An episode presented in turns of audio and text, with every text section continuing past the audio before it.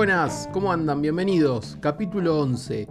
En esta oportunidad quiero charlar un poco sobre las métricas que hay que utilizar de acuerdo al objetivo que nosotros nos planteemos en nuestros anuncios, en nuestros embudos o lo que sea. ¿sí? O sea, siempre hay métricas diferentes para cada objetivo. ¿sí? Porque nosotros si por ejemplo eh, armamos una campaña de interacción, no vale la pena que analicemos el ROAS, por ejemplo. Quizás sí, que esto lo vamos a ver más al final del episodio. Pero en principio vamos a hablar sobre cuáles son al menos las, métricas que utilizo yo en cada una de las campañas o en cada una de, la etapa, de las etapas del embudo. ¿sí? Si le hacemos caso a la estructura de embudo que, plantea Facebook, que son campañas de reconocimiento, campañas de consideración y de conversiones.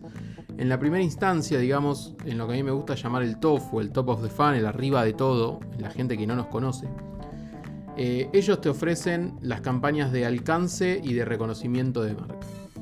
La realidad es que yo esas dos campañas no las uso para nada. Quizás la de alcance alguna que otra vez, pero eh, la, utilizo para, para conversiones, no para eh, reconocimiento. ¿sí? Pero no importa. Vayamos a la parte de arriba del embudo. Nosotros qué tenemos que hacer? Lograr que la gente nos conozca. Lograr que la gente vaya a nuestro sitio web. Lograr que la gente lea un artículo de nuestro blog. Entonces ahí lo que tenemos que empezar a analizar son qué métricas queremos eh, con qué métricas queremos analizar esa performance. ¿sí? Lo que se suele utilizar en un principio es el alcance, las impresiones y fundamentalmente la frecuencia, ¿sí? O sea, cuántos, cuántas impresiones hubieron en esa cantidad de alcances, ¿sí? O sea, llegamos a 10 personas y el anuncio se vio 40 veces, significa que esa persona de esas 10 vieron el anuncio 4 veces, ¿sí? O sea, le estamos prendiendo un poco fuego la, la capocha. Entonces ahí tenemos que, ok, analizar y cambiar algo. Eh, después tenemos las campañas de, interacción, que ahí lo que se analiza, al menos lo que yo analizo, son todas las reacciones, la cantidad de guardados y la cantidad de, la cantidad de compartidos y la cantidad de comentarios que tuvo la publicación. ¿sí? Para analizar qué tanto eh, invitó a, la interacción el anuncio, qué tanto se movió eh, y qué tanto se interactuó, ¿no? Valga la redundancia. Después podemos analizar las reproducciones de video en porcentaje, cuánta gente vio el 5% de mi video, el 10%, el 20%, el 30%, el 50% o el 100%. Y fundamentalmente, cuánta gente hizo clic en el anuncio para ir a nuestra página web, cuál fue el costo de esa persona que hizo clic, o sea, cuál fue el CPC, el costo por clic. Eh, y acá hay algo que me gusta hacer últimamente que es cambiar el objetivo en las campañas de tráfico, en vez de poner campañas de tráfico, eh, utilizar campañas de conversiones, pero poner eh, el objetivo que es eh, page view. ¿sí? Entonces estamos generando que el pixel se alimente más. Incluso también lo que se puede hacer es en la misma, mismo en la campaña de, tráfico. Hay una opción, si queremos que se optimice por clics o por visitas a la landing page o la, a la web. Y eso está muy bueno, o sea, tu clic va a salir más caro porque vos vas a estar pagando por veces que se disparó el pixel, o sea, las veces es gente que efectua, efectivamente llegó a tu página. En cambio, si vos eh, optimizas por clic, va a haber mucha gente que hace clic y capaz no espera que cargue el sitio, capaz fue un error, y a vos te cobran igual y el, pixel termina teniendo información errónea porque es, hay un montón de gente que nunca llegó a tu página, ¿sí? Entonces va a estar optimizando mal. Em, entonces es, eso. Si nosotros vamos a mandar gente a, nuestra a una nota del blog, es analizar cuántos clics hubieron, cuál fue el costo del clic, fundamental el porcentaje de rebote, cuánta gente ingresó e hizo una acción en nuestra página web o entró y se fue, o sea, generó un rebote, esa persona prácticamente no sirvió para nada. ¿sí? Es fundamental tener en claro qué es lo que estamos haciendo y cómo lo vamos a medir para analizar esos resultados.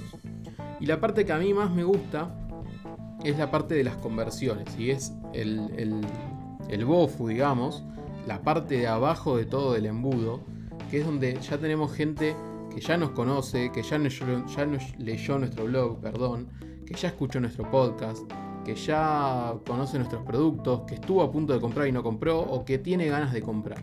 ¿sí? Y ahí lo que tenemos que analizar son métricas fundamentales de e-commerce. Son el CPA, o sea, el costo por adquisición, cuánto me salió a mí que esa persona me compre, ¿sí? Tenemos que analizar el ROAS, cuál fue el retorno de inversión, O sea, si puse 5 pesos y vendí 20, ese margen es lo que a mí me generó de, retorno. Em, ¿Cuántas personas agregaron al carrito? ¿Cuántas personas em, iniciaron el checkout y no lo terminaron? Y también otro fundamental es el porcentaje de conversión. De 200 personas que llegan a la página, ¿cuántas terminaron comprando? Esos son análisis fundamentales en todo e-commerce que también se puede aplicar un poco a, una landing que necesita que, llenes un formulario, por ejemplo. ¿Cuánto salió que una persona llene el formulario? De, de todos los visitantes, cuántas personas llenaron un formulario, etcétera, ¿sí? Son eh, métricas fundamentales. Y algo muy bueno, que lo estoy aplicando hace muy poquito, es que Facebook nos permite eh, armar métricas eh, a, medida. ¿sí? No me salía la palabra, perdón. Métricas a medida. ¿Esto qué significa? Que capaz hay métricas que Facebook no nos ofrece, pero nosotros con cálculos matemáticos podemos armarlas. ¿sí? Lo que yo lo estoy, para lo que estoy usando yo es para calcular y que el cliente tenga visibilidad de cuánto está invirtiendo, incluido el impuesto país que puso la Argentina ¿sí? a las compras en dólares. Entonces, creé una nueva columna que es inversión más el 65%. ¿sí? Entonces ahí tenés noción de que vos estás invirtiendo un peso, pero en realidad estás pagando 1,60, 65. Eh, no sé, si quisieras podrías poner, eh, no sé, la, métrica que a vos se te ocurra, pero la podés crear. ¿Dónde la creás? Yendo a, personalizar columnas y arriba de todo dice crear métrica personalizada. Y también fíjense que ahí mismo, en la parte de, personalizar columnas, es que ustedes pueden ir agregando las columnas que necesiten. Entonces, lo que decía al principio, que después iba a hablar, es, capaz estoy haciendo campaña de interacción, ¿sí? y yo quiero ver cuántos likes tiene una campaña, pero quizás también puedo poner ahí cuántas compras generó esa campaña, porque quizás la persona ve algo, le gustó, entró a la web y compró, pero vos en la campaña de interacción no lo estás midiendo, pero capaz esa campaña sí generó ventas. Entonces es importante que si vos te dedicas al e-commerce, tengas siempre la, columna de CPA, de cantidad de compras, de ROAS, de porcentaje de conversión, etcétera, siempre eh, visualizadas. ¿sí? Entonces, si corres campañas de alcance, te puede generar ventas. Si corres campañas de interacción o reproducción de video, estás analizando siempre si eso te genera ventas o no. Es fundamental que tengamos en claro cuáles son las métricas que nosotros necesitamos para analizar nuestro negocio, el negocio de nuestros clientes o, determinada eh, campaña. ¿sí? Em, nada, si tienen dudas sobre esto, de cómo implementarlo, de dónde encontrarlo, me avisan y les doy una mano. Eh, pero es fundamental. Incluso lo pueden guardar. Arman eh, las columnas que ustedes quieren, ponen guardar como predeterminado listo. Cada vez que entras a esa cuenta vas a tener las columnas que vos armaste con la información que vos querés y es lo mejor de todo. Porque estás 100% visualizando qué es lo que está pasando con esa cuenta. Así que nada, hasta acá llegamos, espero que les haya sido de utilidad, que les sirva, empiecen a implementarlo y les dejo un abrazo, nos vemos en el próximo episodio.